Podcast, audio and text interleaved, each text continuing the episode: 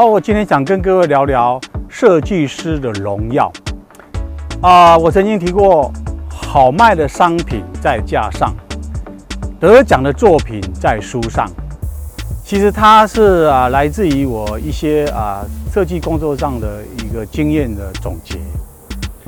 一个设计师的荣耀到底有多大呢？我们从几个面向来探讨啊，聊一聊。我们知道广告里面有四个 P。Product, Price, Place, Promotion。而如果你硬是把包装的荣耀叫进去的话，就是一个第五个 P，就是 Package。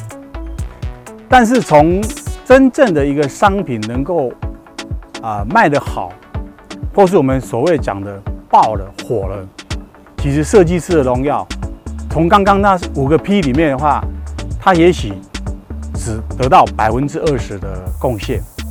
但是这百分之二十里面，并不是一个包装的一个呃所有的成果，它中间还要经过包装的材料，还要经过如何落地、如何生产。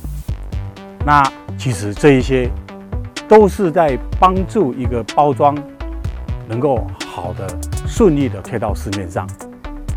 所以，真正一个设计师，他并不是一个呃。